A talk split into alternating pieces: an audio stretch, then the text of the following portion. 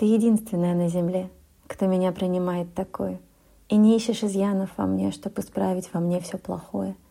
Ты умеешь увидеть во всех все сокрытые в сердце стремления, и ты даришь улыбкой покой, волшебство и глоток вдохновения.